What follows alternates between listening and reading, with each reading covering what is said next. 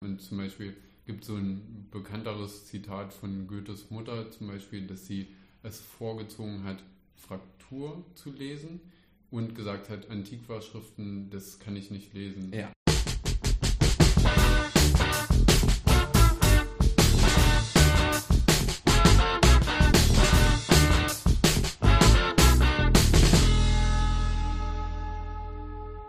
Hallo und herzlich willkommen zu einer weiteren Folge von Redbug Radio.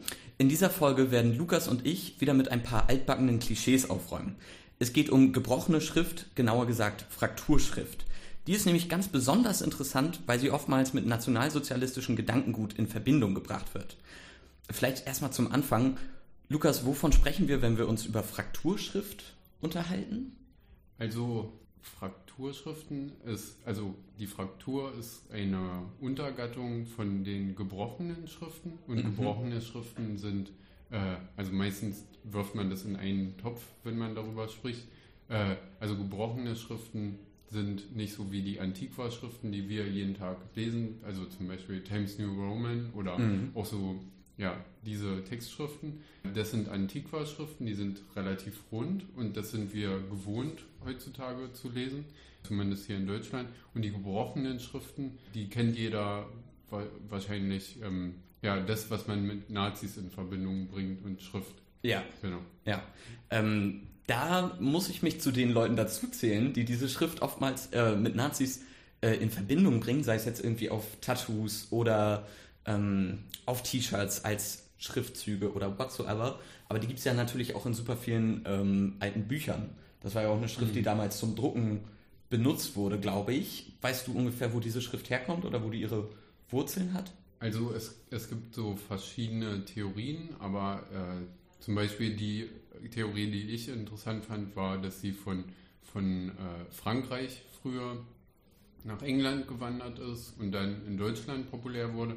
Aber ganz oft ist es so, dass in mehreren Bereichen, zum Beispiel Europas, jetzt äh, diese Schriftgattung aufkommt und man nicht so richtig klar machen kann, da kommt die genau her. Okay. Ja, mhm. Genau. Und das ist aber schon Jahrhunderte her und das hat nichts mit Nazis oder so zu tun, sondern die kamen einfach auf ohne diese Vorbelastung. Ja. ja. Ganz besonders spannend daran ist ja, dass, korrigiere mich, wenn ich da falsch liege, aber dass Hitler, also dass diese Schrift in den Anfängen des Dritten Reichs noch so als Urdeutsch äh, galt, Hitler sie aber dann 41 verboten hat. Also das ist für mich auch nicht das erste Mal, dass irgendwie im Diskurs über nationalsozialistische Ideologie die sich so ein bisschen selber widerspricht äh, in dem, was sie tut. Aber warum wurde da gerade die Frakturschrift äh, verboten?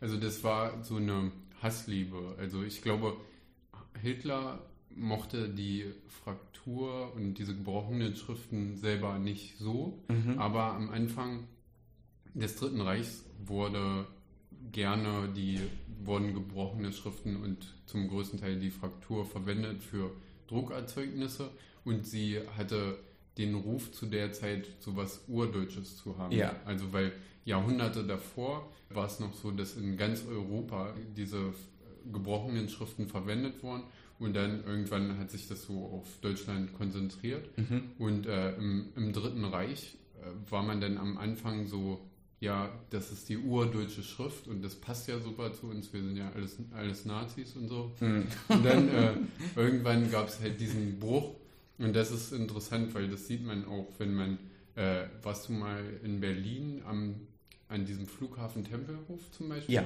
Oder an diesem, ähm, an dem Stadion, wo immer Fußball, glaube ich, gespielt wird, da Messe Süd, wie heißt das? Olympiastadion. Olympiastadion. Ja. Das ist auch noch so Nazi-Architektur. Und die ist ja so sehr einschüchtern, mhm. sehr, die hat sehr harte Kanten, ist so ganz klar definiert. Ja. Genauso wie das Hakenkreuz zum mhm. Beispiel. Und das war dann ab 41 quasi die, die ah. Linie, dass man dann Normalschrift alles gemacht hat. Also Normalschrift waren quasi die Antiqua-Schriften, die normalen Schriften, was auch immer das denn bedeuten soll. Mhm.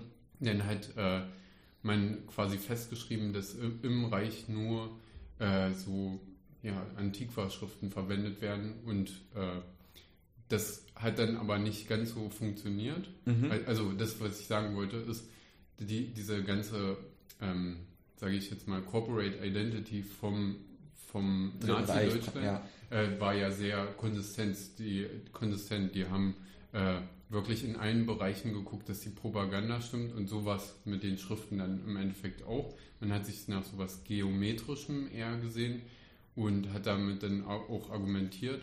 Und ja, ab 41 hat man dann gesagt, nee, das ist äh, die Fraktur ist nicht mehr, weil das sind die Judenlettern zum Ja, Beispiel, hat ja. man gesagt. Also wie, wie, wie kommt man auf so einen abwegigen Gedanken, äh, die Schrift jüdisch betiteln zu wollen?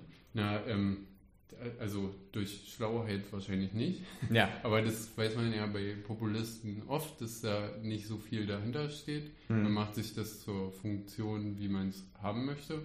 Was ich immer leider so, ja, das finde ich traurig. Jedenfalls, äh, die Argumentation war dahinter so ein bisschen, dass äh, zu, äh, dass die Fraktur beziehung, äh, im jüdischen Kontext entstanden wäre. Also, dass bestimmte Druckhäuser denn diese Schriften entworfen hätten. Mhm. Also da gibt es so mehrere Ansatzpunkte. Ja. Aber ähm, Fraktur gab es ja auch schon vor Erfindung des Buchdrucks, oder?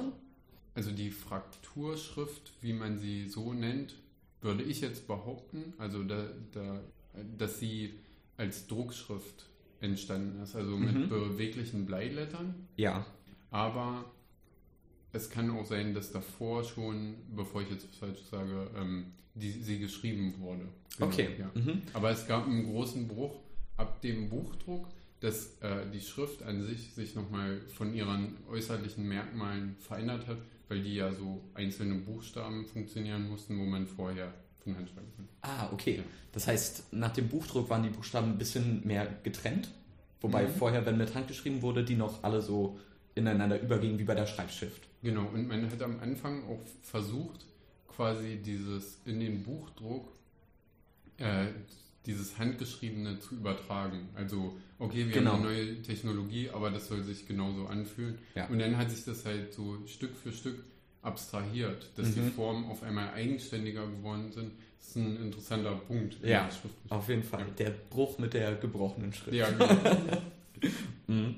Also ich finde es äh, ganz besonders paradox, wenn wir nochmal auf, den- auf das Verbot der Frakturschrift äh, erlassen von Hitler äh, zu sprechen kommen, weil ich diese Frakturschrift so ein bisschen als brutal empfinde fast schon, wenn man die so sieht, dass man sich da dann doch irgendwie für die klarere Linie entschieden hat, 41, mit so etwas gut Leserlichem Mhm. äh, zu fahren, finde ich irgendwie weird, muss ich sagen.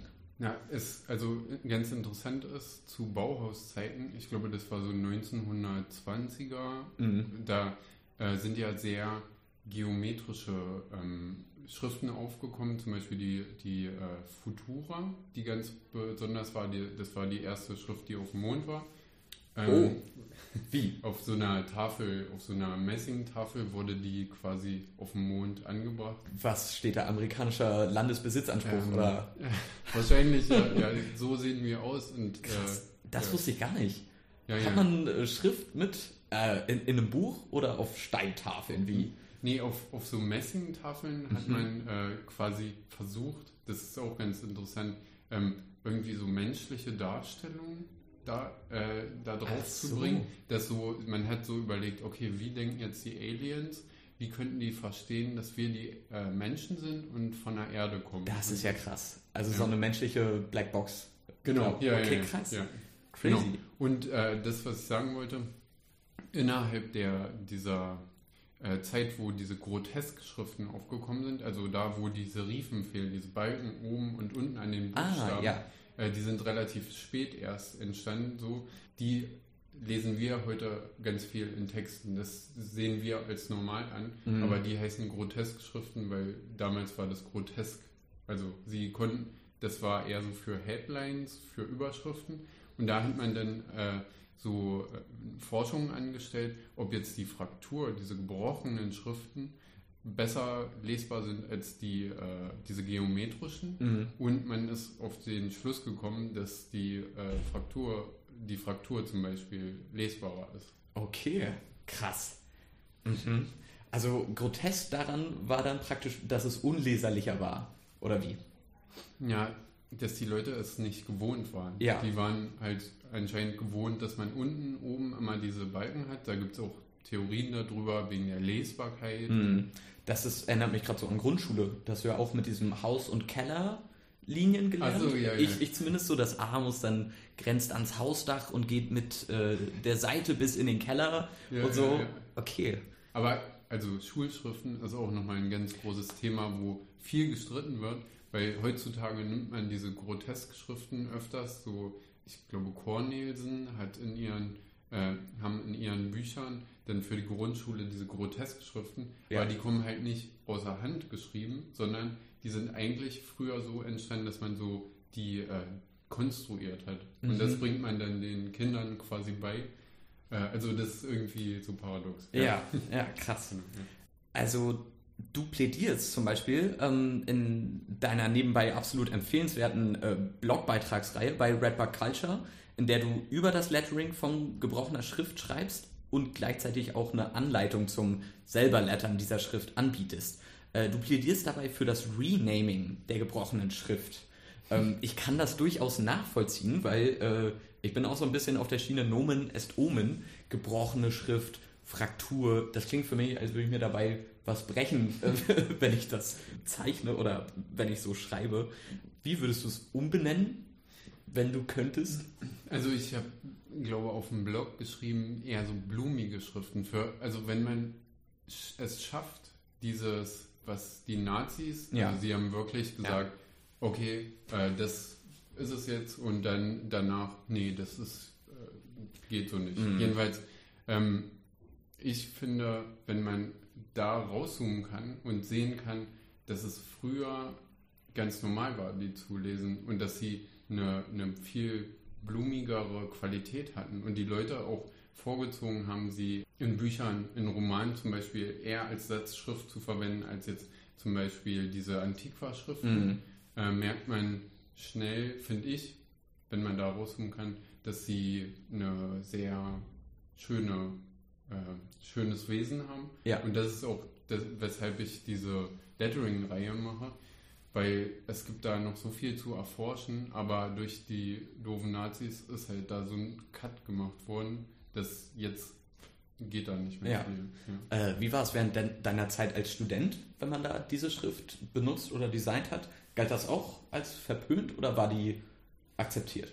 Na, also im Schriftkurs an sich, die wissen alle, dass das Ja. nichts mit Nazis zu tun hat und auch, dass das sehr schön ist eigentlich. Mhm. Und ja, deshalb, da gibt es nicht diese Vorbelastung. Und es gibt Ja. sogar so ein, so ein dickes Buch, was so außen pink ist und das heißt Fraktur Mon Amour. Ja. Und das, da sind, ich glaube, 600 Frakturschriften drin. Das ist ein schönes Buch und auch äh, feiert nochmal die Frakturschriften so. Ja, auf jeden Fall.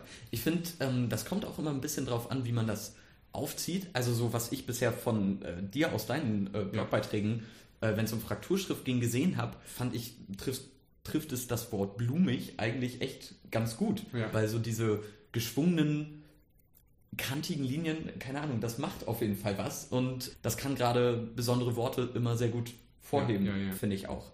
Was ist es für dich, was dich so an dieser, an dieser Schrift catcht?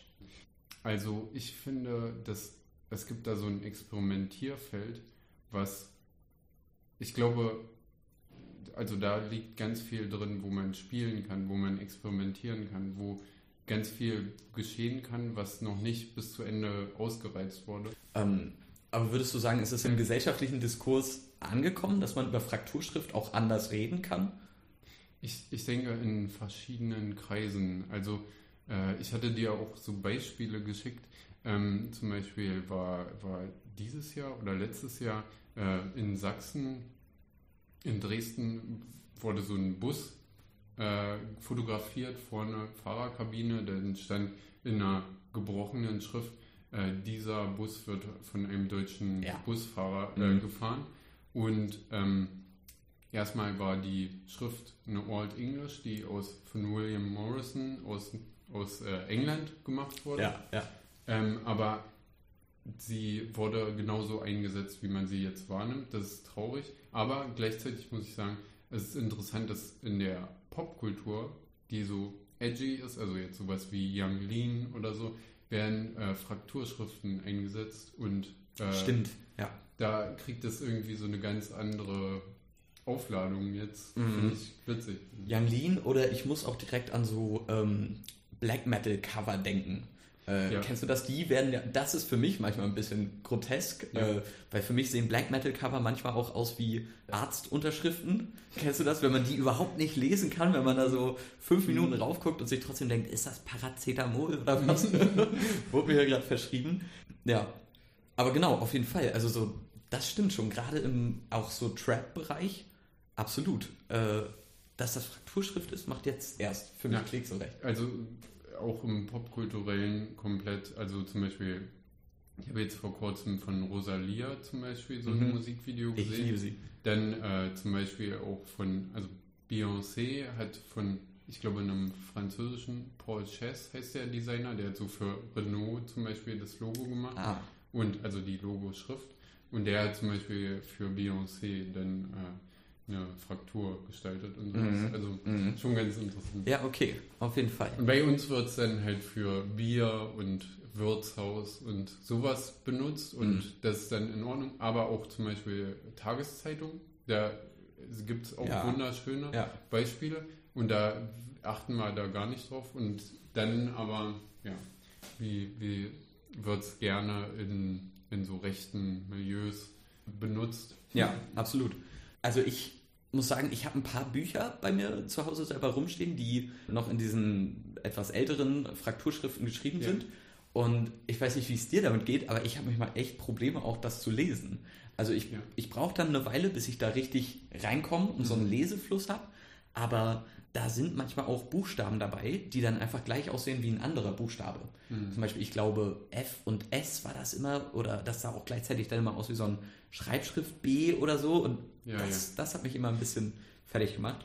Da, da hast du recht, aber es, es, es liegt daran, dass wir es gewöhnt sind und auch so erzogen worden, die nicht mehr zu lesen. Und zum Beispiel gibt es so ein bekannteres Zitat von Goethes Mutter, zum Beispiel, dass sie es vorgezogen hat, Fraktur zu lesen und gesagt hat, Antiquarschriften, das kann ich nicht lesen. Ja. Und auch Naja, zum Beispiel hier Otto von Bismarck oder so, die haben dann auch dafür die Fraktur äh, plädiert. Also das einfach Gewohnheitssache. Natürlich, auf jeden Ja, Fall. ja. Weil, also wenn man dann ein bisschen mehr ähm, reinliest, also nicht nur sind die Bücher dann so alt, dass da manchmal auch Wörter mit drin stehen, die man jetzt Ja, ganz anders kontextualisieren würde oder die man auch überhaupt nicht kennt, Mhm. äh, so in dem Rahmen. Aber wenn man sich ein bisschen Zeit nimmt dafür und da reinliest, ähm, dann geht das auch auf jeden Mhm. Fall.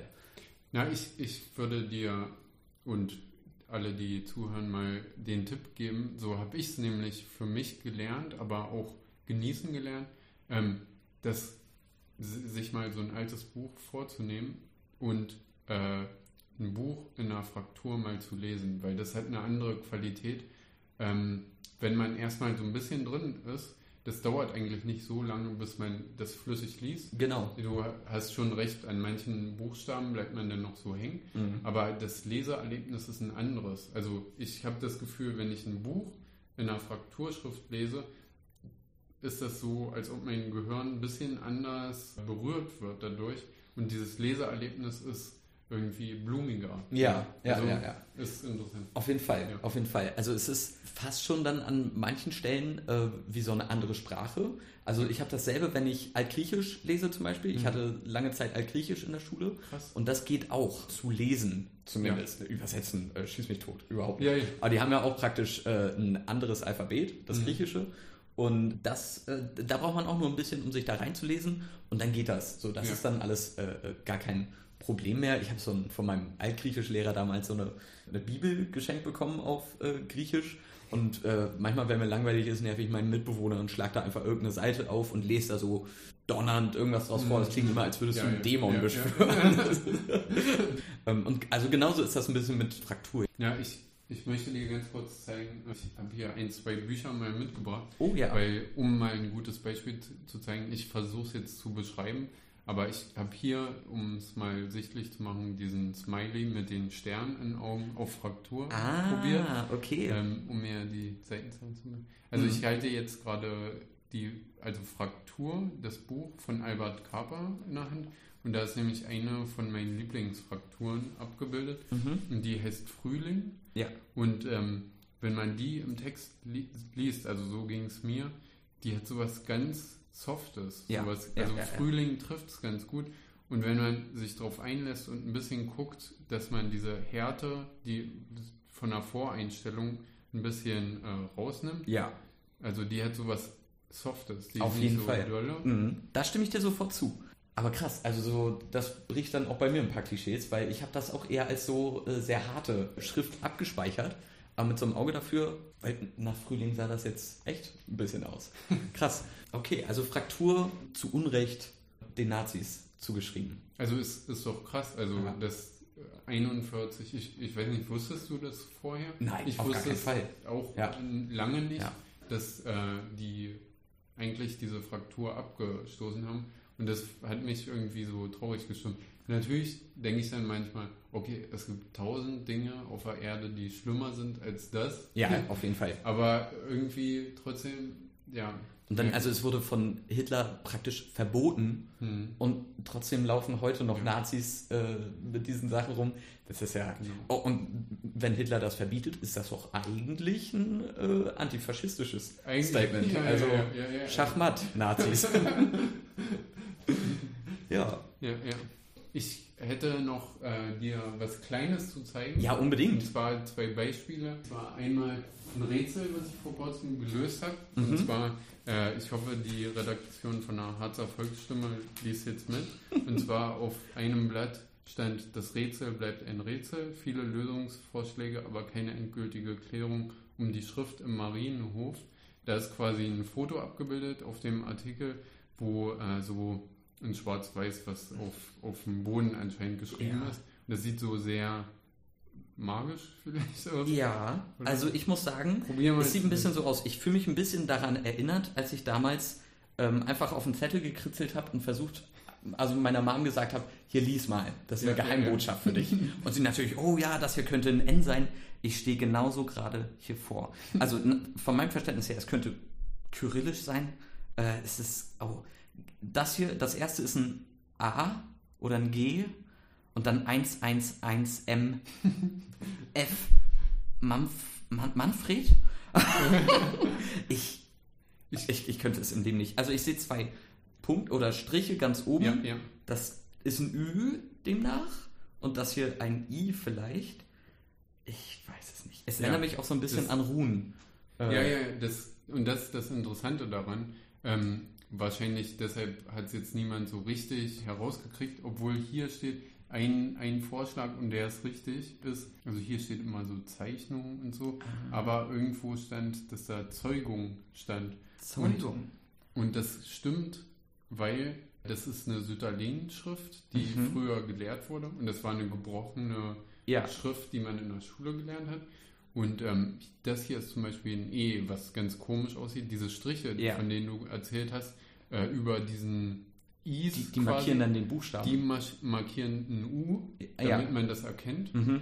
Und deshalb ist das ein U, das ist ein U und äh, das hier ist ein N. Krass. Und das ist halt quasi die Sütterlin mit einer ganz persönlichen Handschrift Ja. verbunden. Und genau, jedenfalls das heißt Zeugung mhm. und das Rätsel ist gelöst. Das waren damalige Graffitis. genau, genau. Aber es stellt sich die Frage, warum äh, Zeugung dort Ja. steht. Ja. Also haben sie so. Du, du hast das gelöst, ohne den Vorschlag zu wissen, den Lösungsvorschlag. Ja, also Okay. ich, ich habe es mir relativ schnell angeguckt, weil ich jetzt vor kurzem im Harz war und dann mein Vater hier oder meine Stiefmutter, ich bin mir unsicher. Jedenfalls meinten sie, das ist hier das Rätsel, da muss man gleich an dich denken. Nice. Und dann, genau, und was anderes, und zwar ein guter Freund hat mir hier zwei Bücher geschenkt, und zwar von Dan X Solo, Mhm. und die sind aus den USA. Das sind so Hefte, wo jemand, also so kleine Büchlein, wo jemand in Archive gegangen ist und alte, so, also alte Schriften abgebildet hat. Also Ja. hier sieht man dann auf jeder Seite eine oh Schrift. mein Gott. Und dann steht da oben dann immer der Name wie Blackstone Ja. oder Black Ornamented Ja. oder so. Und was ich hier ganz interessant fand, das sind alles gebrochene Schriften, die hier abgebildet sind. Und ähm, bei, bei diesen Büchlein gibt es dann zum Beispiel hier so eine Schrift Westmoreland Text heißt Mhm. sie zum Beispiel. Und die taucht gleichzeitig in, in dem anderen Büchlein auch auf. Ah. Und zwar mit, unter einem anderen Namen, etwas abgeändert. Und zwar ist sie da die Wedding Text. Mhm. Was man hier zum Beispiel sieht, ist, die läuft ein bisschen breiter, Ja. aber die Elemente Ah. sind Auf jeden, auf jeden. Das ist ja fast unverkennbar. Und was hier so interessant ist an den Büchern, das ist wirklich cool, dass dieser Dan X Solo die zusammengetragen hat, diese ganzen Schriften. Deshalb kann man immer gucken und äh, sich inspirieren lassen. Ja. Aber gleichzeitig zeigt das auch, dass sie in den USA ganz oft Schriftentwürfe genommen haben aus Europa und die dann unter tausend Namen veröffentlicht haben Mhm. zu Marketingzwecken. Hier ist auch eine Potsdam und eine Sanssouci drin, Nee. die eigentlich woanders unter anderem Namen Ja, entstanden ja. Krass. und so ist es aber auch mit dem Fontgeschäft heutzutage, dass es kommt meistens die Kopie von der Kopie von der Kopie Mhm. raus. Und Naja, so ist es auch in der Musik. ja, genau. Crazy. Ja. Das ist ja, also Schriftabstammung ist ja fast so verwurzelt wie die Sprachabstammung. Und dann wurzelt Ja, alles ja. aus einem Typ, Genau. aus dem kommen dann zehn weitere Äste ja, raus und an denen hängen dann weitere Früchte. Das ist crazy. Lukas, vielen, vielen Dank für diesen, diese weitere Erleuchtung ähm, und den Exkurs in die gebrochene Schrift. Gern. War schön mit dir. Auf jeden Fall. Und dann bis zur nächsten Folge. Bis zum nächsten Mal. Ciao, macht's gut.